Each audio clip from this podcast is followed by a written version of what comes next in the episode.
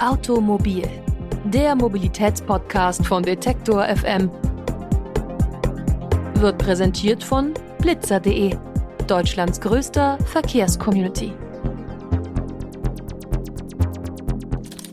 Und damit hi und herzlich willkommen zur neuen Folge. Ich bin Eva Heiligensetzer, schön, dass ihr wieder mit dabei seid. Mit dem Auto an der Ampel stehen, auf Grün warten und dann wieder weiterfahren. Hört sich erstmal ganz leicht an, aber vor allem FahranfängerInnen schieben in dieser Situation Panik, sie könnten den Wagen abwürgen. Dieses und ähnliche Probleme könnten aber bald der Vergangenheit angehören, denn immer mehr Firmen wenden sich von der manuellen Schaltung ab. Dazu gehört zum Beispiel auch Mercedes. Der Hersteller will noch dieses Jahr aus der Produktion von Autos mit Schaltgetrieben aussteigen. Und damit ist Mercedes nicht allein. Auch andere Firmen wie VW und BMW setzen immer mehr auf automatische Getriebe. Was das für Gründe hat und ob ein Ende der manuellen Schaltung in Sicht ist, darüber spreche ich heute mit Markus Schmidt. Er ist Portfoliomanager beim Technologieunternehmen ZF und dabei unter anderem zuständig für den Bereich manuelle und automatische Schaltgetriebe. Und das Unternehmen ZF liefert auch selbst Automatiksysteme für PKWs. Hallo, Herr Schmidt. Ja, schönen guten Tag, Frau Heiligensetzer. In den vergangenen Jahren, da werden nach Angaben der Deutsche Automobiltreuhand in Deutschland immer mehr Automatikautos zugelassen. Das heißt, auch immer weniger Menschen fahren mit manuellen Schaltgetrieben. Kann man also sagen, dass die Begeisterung für die manuelle Schaltung hierzulande abgekühlt ist? Ja, das ist sicherlich ein Trend, der sich schon seit vielen Jahren auch gezeigt hat, nicht nur in Deutschland, sondern auch weltweit. Und mittlerweile würde ich sagen, ist das Handschaltgeschäft eigentlich jetzt noch etwas, wo wir im Wesentlichen unsere Kunden, auch Endkunden dann mit bedienen, die sich eher als Enthusiasten und Puristen auszeichnen, die wirklich ganz bewusst sich noch für ein Handschaltfahrzeug entscheiden, meistens dann auch für Anwendungen im High-End sportiven Bereich, wie bei klassischerweise Porsche GT-Modellen oder auch bei der BMW M GmbH, wo dann wirklich dann auch im Gegensatz zu früher, wo ein Handschaltfahrzeug so ein Einstiegsfahrzeug war, möglichst kostengünstig, ist man jetzt mittlerweile auch dann in einem ganz anderen Preissegment und in einer ganz anderen Fahrzeugklasse. Aber als Nischenprodukt.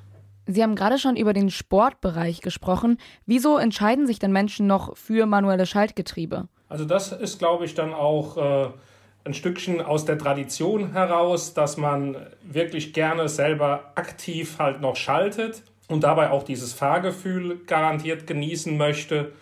Rein äh, technische Gründe sprechen eigentlich äh, dagegen, weil es mittlerweile ja auch spezielle, gerade die Doppelkupplungsgetriebe halt gibt, die ja die Möglichkeit geben, dass sie mit beiden Händen das Lenkrad festhalten können, auch im hohen Geschwindigkeitsbereich oder bei anspruchsvoller Fahrstrecke und dann mit den Schaltwippen ja auch dann eben den Schaltvorgang einleiten können, so wie sie es für richtig halten aber sie müssen eben nicht mehr die Kupplung treten, eine Hand vom Lenkrad nehmen, um dann den Gang einzulegen. Immer mehr Firmen stellen ihre Produktion um und setzen auf automatische Getriebe.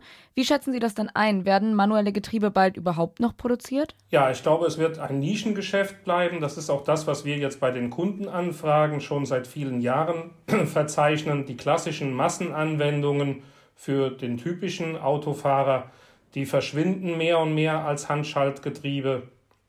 Und äh, es bleiben dann wirklich noch nur die von mir bereits angesprochenen High-End-Anwendungen übrig. ZF, also das Unternehmen, für das Sie arbeiten, das liefert ja eben auch Automatiksysteme für PKWs.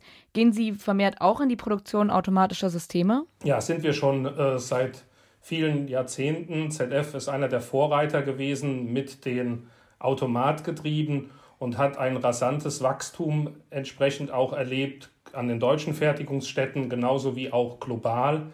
Die Handschaltgetriebe sind jetzt für die ZF ein reines Nischengeschäft schon geworden. Da sind wir mal gekommen von mehreren hunderttausend äh, Kundenbedarfen pro Jahr und bedienen jetzt deutlich weniger als 10.000 pro Jahr. Vor allem kleine Autos haben aber häufig noch manuelle Getriebe, denn die Automatik ist schwerer und sie ist eben auch teurer. Wird sich das auf absehbare Zeit ändern? Ja, das wird sich auf alle Fälle ändern. Der Prozess ist ja mehr und mehr schon zu verzeichnen. Natürlich ist das eine Bewegung gewesen, die sich jetzt erst von den Oberklassenfahrzeugen dann in die Mittelklasse äh, ergeben hat und jetzt aber auch im Kleinwagenbereich spürbar sein wird, weil mittlerweile auch das Thema Fahrkomfort für den Autofahrer mehr und mehr an Bedeutung auch gewonnen hat. Und wer einmal die Gelegenheit hatte, dann auch einen Vergleich aktiv zu ziehen, Äh, da kenne ich also auch aus dem Familien- oder Freundeskreis viele, die dann auch sagen, wenn man einmal ein Automatgetriebe kennengelernt hat,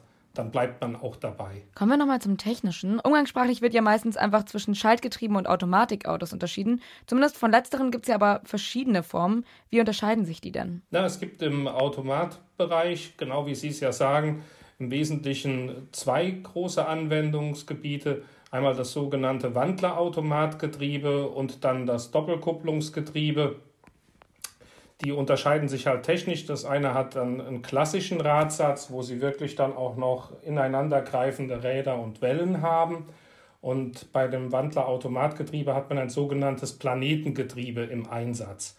Auch bei den Automatgetrieben gibt es also Schaltvorgänge, aber die spielen sich eben automatisiert ab, ohne dass man aktiv eingreifen müsste. Welche von diesen Formen halten Sie dann für am vielversprechendsten? Das sind mit Sicherheit für die Massenanwendung die Wandler-Automatgetriebe, die einfach dann auch äh, kostengünstiger im Vergleich zu den Doppelkupplungsgetrieben sind. Automatische Getriebe, die sieht man vor allem bei elektrischen Autos, die fahren in der Regel nämlich alle automatisch. Bedeutet ein Ausbau der E-Mobilität dann gleichzeitig eben auch das Aus für die manuelle Schaltung? Ja, das ist definitiv so, dass dann die manuelle Schaltung entsprechend damit sterben wird. Aber wenn wir von rein batterieelektrischen Fahrzeugen sprechen, dann wird auch äh, ein klassisches Automatgetriebe, wie wir es heute kennen, als Achtgang- oder Neungang-Automatgetriebe ebenfalls aussterben, weil in den batterieelektrischen Anwendungen dann ein E-Motor ja die Drehzahlen letztlich schaltunabhängig variieren kann.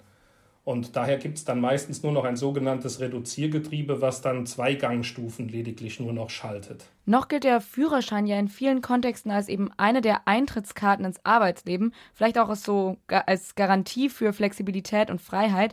Was würden Sie FahrschülerInnen empfehlen? Sollten die das Schalten per Hand noch lernen oder werden sie diese Skills bald nicht mehr brauchen? Also davon gehe ich aus, dass man diese, wie Sie sagen, Skills wirklich nicht mehr brauchen wird.